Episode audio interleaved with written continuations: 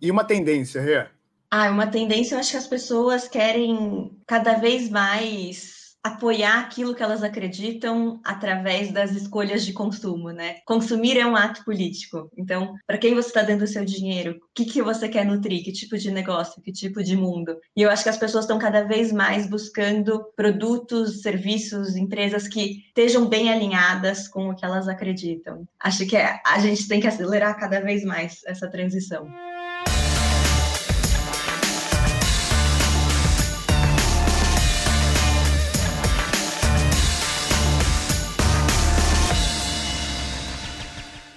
Fala pessoal, tudo bem? Aqui é o Guga e a gente está começando mais um episódio do podcast Papo de Balcão, o seu melhor podcast semanal, onde a gente conversa com vários empreendedores com histórias inspiradoras que sempre tenham a acrescentar no seu negócio. O papo de hoje com certeza vai trazer muita inspiração. Muito do nosso papel como empreendedor é conseguir mudar o nosso redor. Não é só fazer negócio por negócio, mas sim mudar a realidade dos outros à nossa volta. E hoje a gente vai convidar a Utopiar, que tem como objetivo respeitar e valorizar igualmente todos os gêneros. Ela tem um ideal, essa marca, que confecciona produtos em parceria com mulheres que estão superando situações de violência domésticas e consegue, através do resgate da autoestima e da geração de renda, dar uma nova chance e protagonismo para essas mulheres conseguirem bancar as suas próprias decisões. Não é só isso que essa empresa tem de bom. Eles também cuidam de todo o meio ambiente em todo o processo de produção. Contribuem para o bem-estar coletivo das nossas gerações presentes e das gerações futuras. E falar de um assunto tão sério como violência doméstica é importante aqui no Papo de Balcão. Para vocês terem noção, registros do governo federal de 2020 trouxeram que a gente tem no nosso país 12 denúncias por hora de violência doméstica. E cada vez mais com a pandemia, esse número vem crescendo. Então, é com ela, Renata Rise, que eu vou convidar para a gente falar sobre o projeto que é Utopiar e ela contar como que muda a perspectiva de vida de tanta gente. Renata, super obrigado por ter aceitado o convite e seja bem-vinda. Obrigada, Guga. Estou super feliz de estar aqui. Obrigada pelo convite. Maravilha. Renato, é o seguinte, é sempre legal a gente começar te conhecendo antes de falar da marca. Eu queria saber como é que foi a sua jornada empreendedora e como que aconteceu até você estar tá aqui com a Utopiar. Você sabe que a jornada empreendedora era para ser uma não empreendedora, né? Eu sou filha de pai e mãe empreendedores, eu olhava aqueles dois e falava, jamais vou fazer isso, eu adoro o corporativo. E estou aqui.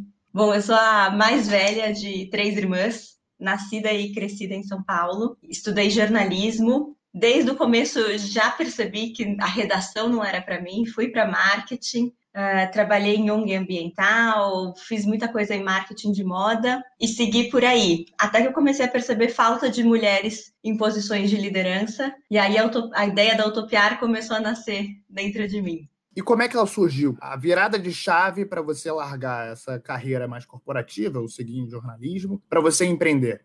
Eu estava tocando marketing de uma grande multinacional de moda aqui na América Latina, e era assim, era o meu objetivo naquela época, naquela fase da vida. E eu cheguei lá e era, e era muito legal, realmente, era muito estimulante tudo isso, mas não era tudo aquilo, não estava completando como eu achava que ia completar. E em paralelo eu comecei a ver falta de mulheres, mesmo numa indústria tão feminina quanto a moda, faltavam mulheres em posições de liderança, né, top management, conselho. Fui estudar sobre isso e sem querer eu esbarrei na informação sobre a violência contra a mulher aqui no Brasil. Na época eu não fazia a menor ideia. É... o Brasil é o quinto país do mundo que mais mata mulheres. Acho que isso, seja você homem ou mulher, né, saber disso dá medo, dá vergonha, é, é muito absurdo, assim. E isso acabou me levando também de volta para uma história que eu tinha vivido há muitos anos atrás em casa. Quando eu tinha 17 anos, eu sofri um assalto dentro de casa, eu fui feita refém, uh, sofri várias formas de violência. E assim, o dia em si foi muito ruim, mas o que veio depois eu acho que foi, foi pior ainda é, era janeiro do terceiro colegial, então todos meus amigos estavam pensando em festa, cursinho, vestibular, e eu não conseguia levantar da cama. Eu tive síndrome do pânico, ansiedade, depressão, terror noturno. É, foi muito, muito punk. Depois de alguns meses, eu comecei a ir para a escola. A minha mãe me levava de mão dada até a porta da classe. E, e, aos poucos eu fui melhorando cada vez mais. Mas eu nunca fiz as pazes com essa minha história, assim. Eu sempre uh, deixei ela muito bem escondida. Eu tinha medo que qualquer coisa fosse um gatilho, que eu voltasse a sentir aquele medo, enfim. E aí, quando eu descobri que no Brasil as mulheres sofrem violência diária de quem mais deveria cuidar delas e sem ter para quem pedir ajuda, é, foi a primeira vez que de alguma forma eu não me senti tão injustiçada pela minha história, tão errada, porque eu tive um único dia de violência, né? E vindo de pessoas desconhecidas e seguido pelo apoio total da minha família. Então veio uma vontade muito grande de ser para essas mulheres o que a minha família foi e o que a minha família ainda é para mim. Então foi assim que a ideia da Utopiar de fato nasceu dentro de mim. Tomara que o papo aqui ele sirva de exemplo para muita gente, né? Não é, não é uma coisa fácil de superar, mas eu acho que a, a sua, a sua história que você podia continuar, é, às vezes sofrendo calada, não agindo, você fez diferente. Você foi lá e, e construiu uma força motriz para conseguir auxiliar outras pessoas a terem alguma outra coisa para conseguirem ocupar o tempo e retomar o protagonismo. E Utopiar nasceu há quantos anos atrás? Ela nasceu oficialmente em 2017, o CNPJ. Ela era uma ideia num papel, assim. E aí, o Ricardo, meu marido, ele falava assim, mas Rei, isso aí é um negócio. E eu, não imagina, não é um negócio, não sei o que. E aí, um dia eu recebi uma ligação de um, oferecendo um trabalho super legal, assim, que era tipo, uau, eu falei, quer saber? Eu vou abrir esse CNPJ hoje, eu vou fazer acontecer. Então, o CNPJ é de agosto de 2017, mas as primeiras vendas foram só em dezembro. Já tem algum tempinho rodando. Ah, e ela nasceu como uma organização sem fins lucrativos ou, ou sempre foi um negócio? Não, ela já nasceu com a ideia de ser um negócio social, que é o que a gente chama do setor 2,5, né? Entre as empresas e as organizações sociais. Então, ela nasce com um, um, objetivo de resolver um problema social, mas a forma de resolver isso é atuando como uma empresa. Então, a gente busca, de fato, o tripé da sustentabilidade, não só o social e o ambiental, mas também o financeiro. A ideia de trazer o tema da moda veio muito pelo seu know-how, pela sua experiência de já ter trabalhado no setor?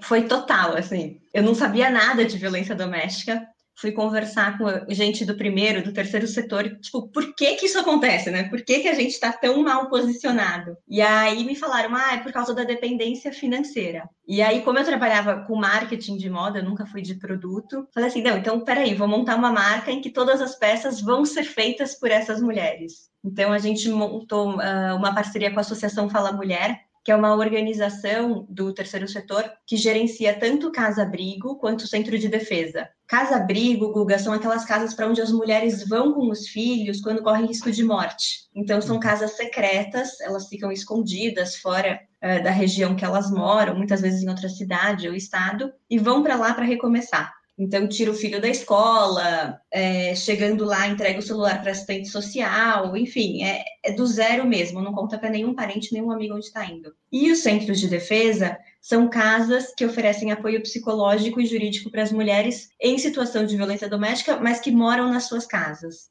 E aí a gente começou a capacitação. Então, de lá para cá já foram vários tipos de produtos diferentes. A gente começou fazendo só lenço, por uma questão de, de modelagem, a gente achou que seria mais fácil assim.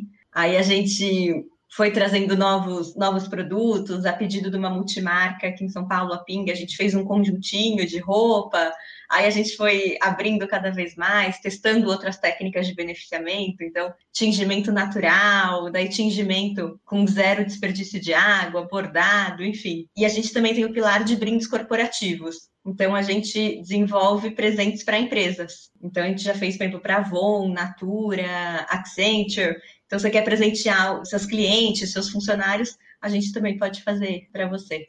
E Renata, como é que foi para você sair daquilo que talvez você sempre sonhava, que era uma grande multinacional e que a gente vai sendo orientado a seguir esse caminho como sendo o caminho certo do sucesso, né, do retorno financeiro, para você empreender? Eu queria que você falasse um pouco do que, do que, que representa o trabalho para você e, e, até pedir para quem está nos escutando no podcast, também procura aqui ver a gente no YouTube, para ver o brilho no olhar que a Renata fala do negócio dela. É contagiante aqui. Ai, obrigada. É, acho que foi, uma coisa, ninguém entendia, assim, até porque eu fiz uma transição. No que eu comecei a namorar essa ideia de conceitos sociais, eu falei, eu preciso pôr o pezinho na água, não vou mergulhar antes. Aí eu me inscrevi num curso que chamava Flow Makers, é uma pena que não existe mais, e virei estagiária numa ONG que queria virar negócio social. E aí tu não se, mas peraí, você tá saindo daqui, você tem suas contas para pagar, tem aluguel. Não era um super salário, mas era um ótimo salário, né? A vida já estava toda planejada em volta daquilo, enfim. E você vai virar estagiária. Então, assim, para as pessoas não fazia o menor sentido. Mas para mim fazia muito sentido e eu acho que, assim, eu tive um, uma rede de apoio que eu tenho até hoje, que eu acho que faz muita diferença. Então, a minha família inteira me apoiou muito. Eu acho que até sabendo da história, da onde vinha, essa coisa toda da ressignificação, de querer revisitar, eu nem sei se meus pais colocavam fé que ia virar algum negócio, mas de alguma forma eles admiraram, assim, ah, acho que ela tá querendo se resolver aí, vamos, vamos apoiar também. Mas teve muita gente falando que, que eu era louca, que eu tava brincando, até hoje tem, né? Foi, foi diferente, assim, para mim mesma também, me ver como empreendedora também foi uma novidade. Acho que, acho que muda. Você passou por isso, Guga? A minha história é um pouco diferente porque eu sou intraempreendedor aqui na Stone e eu sou empreendedor num outro negócio, mas também sempre na minha vida me puxavam para ou ser engenheiro ou ser médico e se enquadrar ali na vida tradicional, no status quo. Trabalhar em multinacional, etc., fazer uma pós. E não era o que me fazia feliz, né? Eu encontrei a, a empresa onde eu estou hoje a Stone, quando ela era muito pequenininha. E as pessoas falavam assim: ah, vai trabalhar de vendedor, pô, mas você cursa administração, fica batendo porta a porta. E no final das contas, a gente não tem que agradar os outros, né? A gente não tem que viver a nossa vida com base na expectativa dos outros, e sim no que vai nos trazer felicidade, com base na nossa expectativa com nós mesmos. Eu vou puxar agora um quadro, e eu sempre começo com ele, que se chama Expondo na Vitrine. Eu vou te fazer duas perguntas e aí você me relata sobre a sua experiência, pode ser no seu negócio, na sua vida, contando sobre seus erros, seus acertos, mas alguma deliberação que venha essa palavra que eu vou te trazer. Então vamos começar. Eu queria que você trouxesse para a gente um grande aprendizado. Eu acho que o maior de todos é que não tem uma resposta certa, única e definitiva. Principalmente quando a gente vai começar, né? Dá muito medo de errar. Mas a gente vai errar o lance, e todo mundo fala, né? Já está super batido, mas é erra rápido para acertar rápido, corrigir rápido, né? E eu acho que é isso, e eu acho que a gente nunca vai ter uma resposta eterna. Então a gente também, mesmo quando acerta, tem que saber por quanto tempo está acertando, por quanto tempo isso vale. E aí saber ajustar na hora certa, porque se ajusta antes, você deixa de ganhar o que você ganharia lá atrás, se ajusta depois, você também deixa de ganhar o que ganharia lá na frente. Então, ter esse, acho que é uma sensibilidade, um certo desapego e uma abertura para estar errada, porque você vai estar errada em muitos momentos, eu acho que é essencial, assim. E foi uma coisa que, que eu sofri muito no começo. Era, era difícil falar, putz, não deu certo, faltou gente, faltou grana, ou de fato errei. Eu, eu podia ter acertado, mas eu errei. É, no começo, isso gastava bastante energia. E uma tendência, Rê? Ah, uma tendência, eu acho que as pessoas querem cada vez mais apoiar aquilo que elas acreditam através das escolhas de consumo, né? Consumir é um ato político. Então, para quem você está dando o seu dinheiro? O que, que você quer nutrir? Que tipo de negócio? Que tipo de mundo? E eu acho que as pessoas estão cada vez mais buscando produtos, serviços, empresas que estejam bem alinhadas com o que elas acreditam. Acho que é, a gente tem que acelerar cada vez mais essa transição. E olha, falando em tendência, um outro dado, você me trouxe um dado que, que eu não conhecia, que é o que o Brasil é o quinto país que mais mata mulheres. É assustador isso, mas uma outra coisa que foi um dado do Instituto de Pesquisa Econômica Aplicada, que hoje a participação das mulheres no mercado de trabalho é a menor em 30 anos. Acho que tem muito o efeito da pandemia. Os setores onde as mulheres trabalham foram os mais afetados, onde você tem uma majoritariamente mão de obra feminina. E também existe uma carga maior de trabalho não remunerado em casa, né? E esse trabalho aumentou na medida que as escolas, as creches foram fechando. Como que você acredita que a gente, como país, consegue mudar essa realidade? É, esse, o que a gente está vivendo agora é muito triste, né? Acho que ninguém esperava ter um retrocesso desses. E para a gente poder não só recuperar, mas avançar, a gente tem que agir em várias esferas. Então, a gente tem visto, por exemplo, nas últimas semanas, sendo discutido a obrigatoriedade da equidade salarial para homens e mulheres, a exigência de uma participação mínima em, de mulheres em conselhos, enfim, tudo isso vai trazendo representatividade das mulheres para esses espaços de poder, para um desenvolvimento maior do mercado de trabalho trazendo para os nossos micro-universos, né, enquanto consumidores que também querem estar alinhados. Acho que a gente tem que olhar para os nossos negócios, uh, seja você empreendedor, empreendedora ou parte de um time, e ver, será que tem mulheres? Está equilibrada a divisão? Puxa, não tem. Por que será que não tem? Será que eu estou oferecendo as condições necessárias para isso? Será que, de repente, existe algum viés inconsciente? Porque a gente tem, né? Eu que trabalho com mulheres todos os dias já há alguns anos, eu ainda me pego, às vezes, falando algumas coisas e falo: opa, peraí, isso que eu falei a vida toda é machista, não deveria estar tá falando isso. A gente cresceu numa sociedade machista, né? Então, começar a romper com esses padrões é super importante. Então, observar: ah, será que se de repente essa obrigatoriedade do horário Agora que é home office, não dá para ser um pouco mais flexível. E normalmente, como você bem falou, a mulher que vai ter esse trabalho não remunerado de cuidado das pessoas, do lar, é, será que eu consigo ter alguma, alguma flexibilidade um pouco maior para poder atender essas demandas individuais? Enfim, isso imediatamente. E olhando para um futuro, a forma como a gente educa nossas crianças. Então, quando a gente dá é, só para as meninas brinquedos de casinha, boneca, que vão incentivar esse cuidado com a casa, esse cuidado com as outras pessoas, a gente já está incentivando que ela se identifique com isso. Estaria perfeito. A gente realmente tem que desempenhar esse tipo de função, desde que os meninos também recebam esse tipo de incentivo, porque afinal de contas tem que ser compartilhada a responsabilidade. E o outro lado também é verdade, né?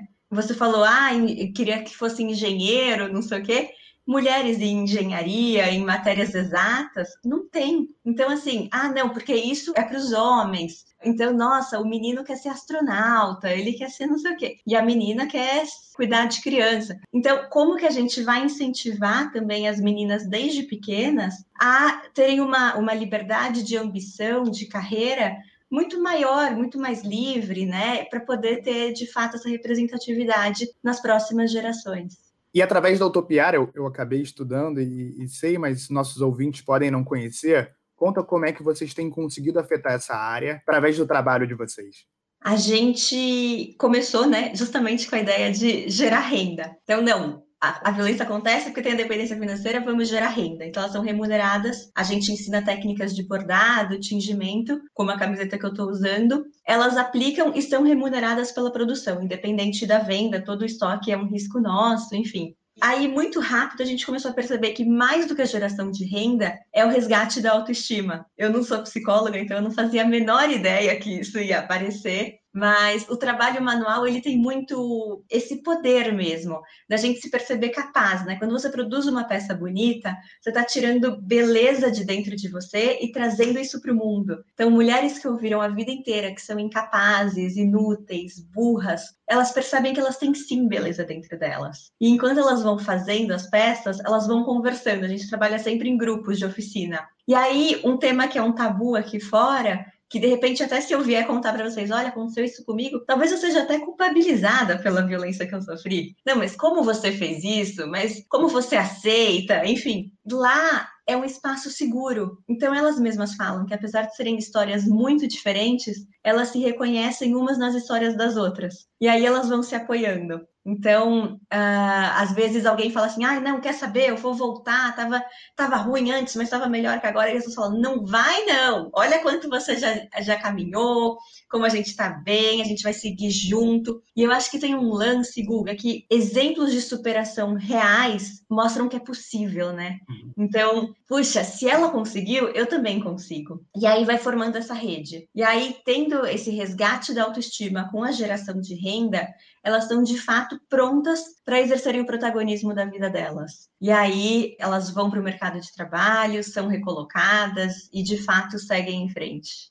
E Renata, o quanto que você acha que a falta de independência financeira pode agravar? Super. A Gabriela Mansur ela tem uma frase que eu acho ótima que ela fala que tem gente inclusive que está acorrentada na alça da bolsa Chanel. Então isso acontece em todos os níveis de dependência financeira. Às vezes tem gente que não consegue romper porque depende para ter um teto e comida na mesa e tem gente que precisa ter a Chanel, né? Então, são níveis diferentes de dependência financeira, mas que muitas vezes justificam. E faz parte, né? A gente chama até a Lei Maria da Penha, ela prevê cinco formas de violência diferentes: a psicológica, a moral, a patrimonial, a sexual e a física. Então, muitas vezes o agressor, inclusive, proíbe a mulher de trabalhar, porque quanto mais dependente financeiramente, mais dependente ela tá, e aí não só pela grana. Quando você tem um trabalho, você está aprendendo coisa nova, você está sendo estimulada, você sai de casa, você tem seus assuntos, você tem uma vida sua separada. Então, quanto mais isolada, fragilizada você fica, mais suscetível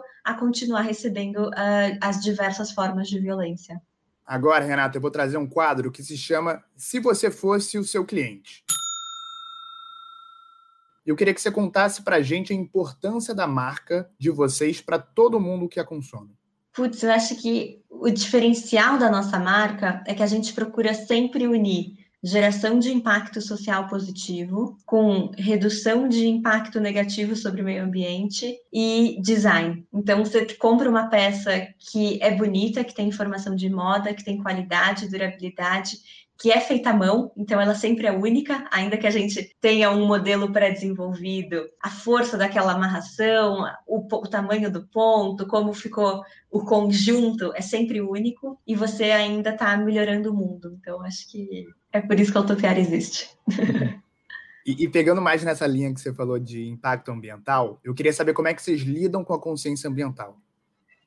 A gente entende que o, o, mais sustentável seria não produzir nada, né? A gente chegou num ponto em que na metade do ano a gente já está consumindo todos os recursos naturais que deveriam durar um ano inteiro. Então, a gente procura sempre reduzir esse impacto. Então, a gente trabalha, por exemplo, as camisetas são de algodão orgânico, o tingimento do tie-dye, a gente começou fazendo um tingimento vegetal, então, índigo vegetal, cúrcuma, urucum. Em pouco tempo ficou claro que ia ser muito difícil escalar um negócio e a gente precisa escalar, porque quanto mais a gente produz, mais a gente vende, mais a gente está uh, ah, impactando mais mulheres, é mais gente na nossa produção. Então, a gente desenvolveu uma técnica de tingimento que zera o desperdício de água e reduz o consumo de água em 200 vezes em comparação com as técnicas tradicionais. A gente procura sempre uh, reaproveitar os retalhos então, eles viram botões, viram embalagem, viram outras coisas. E quando, assim, não é possível de jeito nenhum, aí a gente encaminha para reciclagem. Então, são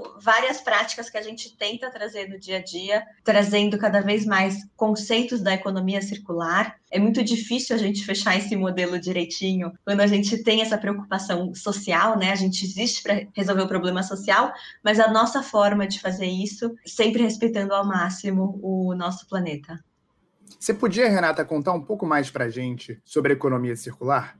Claro, é, a gente procura é fechar o, o, ciclo, né? Quando a gente põe um produto no mundo, a gente é responsável por toda vida útil dele e depois o que vai ser feito com ele depois que não tem mais a sua vida útil. Então, a gente já tentou desenvolver um tempo atrás, é uma coisa que a gente sempre volta para tentar fazer de novo, um modelo, por exemplo, de aluguel de peças ou um brechó. A gente sempre instrui nossas clientes como cuidar do produto dela. Lavagem caseira, ela é responsável por um consumo de água altíssimo, muito maior do que a gente de fato consome na produção do produto. Então, são, são pontos muito importantes que a gente tenta sempre ir fechando. Ainda tem um trabalho gigante a ser feito nessa, nessa esfera, mas a gente está sempre buscando trazer, trazer soluções. A embalagem, por exemplo, ah, precisa ter a caixa de correio. A gente vende muito pelo site. Então, a gente fez agora uma parceria com a Eu Reciclo, que aí eles compensam esse volume de caixa que a gente acaba enviando, fazendo a reciclagem correspondente da mesma quantidade. Então, são várias iniciativas pequenas ainda, mas que a gente quer, quer fomentar cada vez mais. E Renata, eu queria saber agora como que vocês conseguem complementar o pilar social e o ambiental ao financeiro, ou seja, como se transformar numa empresa competitiva, ter um produto competitivo a tantas outras companhias que muitas vezes não dão muito valor aos aspectos sociais e ambientais e, consequentemente, conseguem ter um produto mais barato. Você sabe, Guga, o pilar financeiro ele é chave para a gente poder continuar realizando o nosso impacto, né?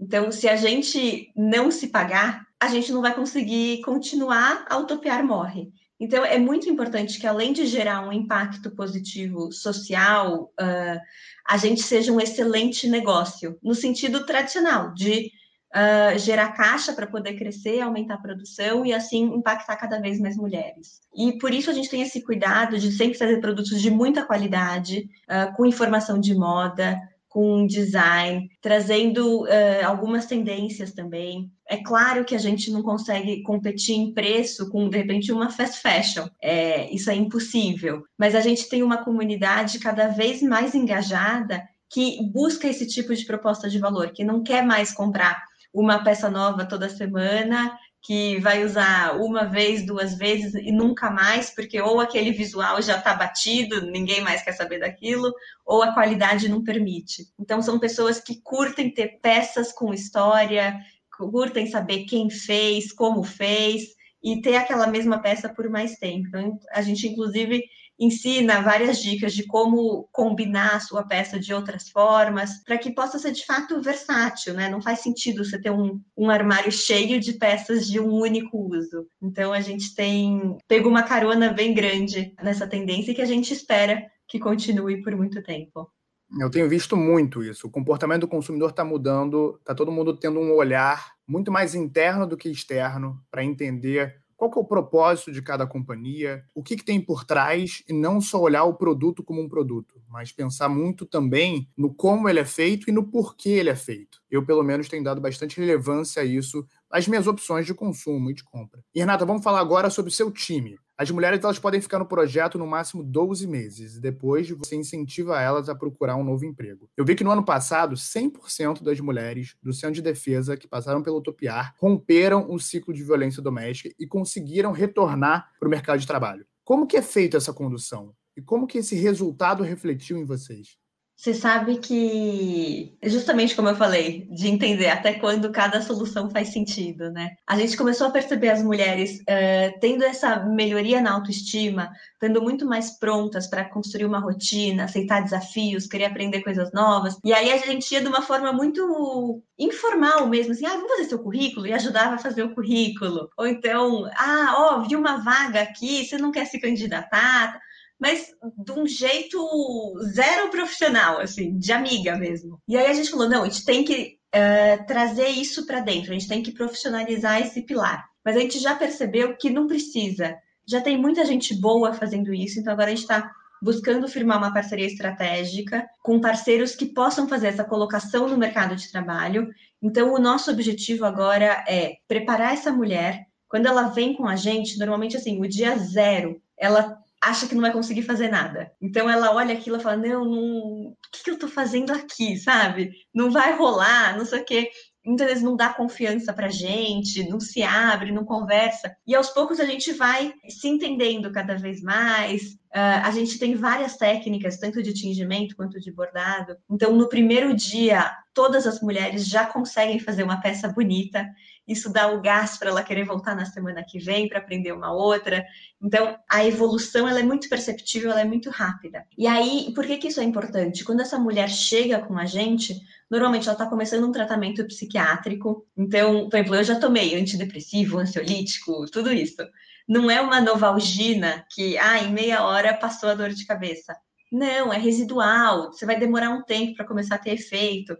Aí, putz, tem que uh, fazer um ajuste na receita. Daí tem dia que você está eufórica, tem dia que você está super deprê. Não necessariamente essa mulher está pronta para exercer um trabalho que ela vai ter que andar de ônibus, trabalhar das nove às seis, lidar com chefe cobrando coisa, com o público. Ela tem medo de ser vista, de ser encontrada, que alguém fale para o agressor onde ela está. Então, a gente quer ser justamente esse trampolim nessa transformação, para que aí ela esteja de fato preparada e possa uh, ser então empregada no mercado de trabalho. E você que convive com essa realidade muito de perto, eu acho que é bem importante agora no final do nosso papo a gente trazer à tona para todo mundo que está nos ouvindo como que uma mulher em situação de violência doméstica ou alguém que sabe de alguma mulher que está passando por essa situação consegue pedir ajuda, consegue agir. Putz, tem vários caminhos, né? Eu acho que o sonho era que fosse uma receita de bolo única. É muito importante a gente entender que a mulher que está nessa situação, muitas vezes ela se sente culpada. não só pela violência que ela recebe, mas ela também se sente fracassada. Ah, voltando de novo para como a gente cria meninos e meninas, né? Quando uma menina faz uma, uma comidinha gostosa, ah, tá pronta para casar. Ou a gente cai, machuca o joelho, ah, não, quando casar, Sara. Existe uma cobrança social para a mulher casar. E o homem, ah, não, agora, nossa, casou, ai meu Deus, acabou a liberdade, né? é quase como se fosse o contrário. Então, existe essa coisa do, puxa, se eu me separar, eu fracassei. E você falar sobre isso, você indicar que tem fracassos no seu casamento, é muito dolorido. Uh, tem a vergonha, tem a culpa, tem o medo de como essa pessoa pode reagir, o agressor pode reagir se souber. Então, eu acho que o mais importante, você conhece alguém nessa situação, é se mostrar aberta a conversar. E conversar numa boa, sem ficar apontando dedos, sem, sem agredi-la novamente, né? E aí se colocar à disposição, entender o que essa mulher precisa e se colocar à disposição. Pode ser que ela precise de um apoio financeiro. Ah, eu preciso comprar uma passagem de ônibus para ficar na minha tia que mora em Minas. Ah, não, eu preciso de uma casa para dormir hoje à noite. Isso é, é curioso. Todas as mulheres que trabalham com a gente, todas elas tiveram o apoio de alguém. Pode ser irmã, vizinha, desconhecida que encontrou na rua e resolveu ajudar, gente no trabalho que foi na delegacia dar esse apoio, assim, ir para a delegacia por qualquer que seja o motivo é sempre horroroso, né? Daí você vai lá contar a história, reviver tudo aquilo. Ninguém quer passar por isso. Então, assim, entenda como você pode ajudar. E acho que uma coisa super importante, se você presenciar uma briga, você liga 190 na mesma hora, explica para a polícia o que está acontecendo, passa o endereço, uh, explica a gravidade para a polícia saber priorizar também o atendimento. E enquanto a polícia não chega, produz provas, né? Você tira foto, grava vídeo, grava áudio para essa mulher poder usar durante o processo. E você pode se oferecer para ser testemunha também uh, durante todo o processo. Então, existem várias formas.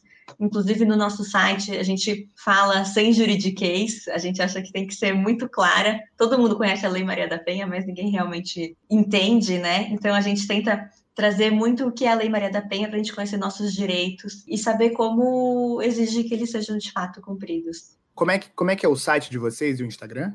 O site é utopiar.com.br e daí no blog tem toda essa cartilha e o Instagram é Vamos Utopiar. Renata, Estamos chegando ao fim, mas vamos ter um tempo para mais um quadrinho que eu adoro, que é o Fechando com Inspiração. Um livro ou um filme que mais te inspiram?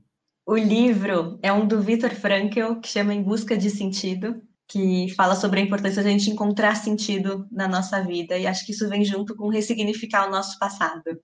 E uma pessoa, a pessoa que mais te inspira, não vale da sua família? Ah, vai ser uma pessoa manjada, Guga. É certeza que ela já foi dita aqui, que vai ser dita muitas vezes, porque é super justo, mas a Luísa Helena Trajano. Pior que eu acho que ninguém falou, mas sabe por quê? Foi a primeira vez que eu adicionei o não vale da sua família. mas seria ela de qualquer jeito, minha mãe que me desculpe. e uma marca, marca mais inspiradora sem contar com a sua. A Patagônia. Acho que a Patagônia já está há muitos anos no mercado, mostrando que é sim possível construir um excelente negócio, respeitando o mundo, buscando viver mais harmonia. E agora, para outro lado, me traz um sonho para inspirar as pessoas que estão nos escutando. Que a utopiar não seja mais necessária um dia, porque não vai mais haver violência doméstica. Fantástico! Renata, muito obrigado pelo papo. Foi um prazer enorme escutar você, escutar a história da sua empresa e ver a sua linda trajetória de persistência, principalmente, e protagonismo. Obrigado mesmo. Obrigada a você, Guga. Adorei estar aqui com você.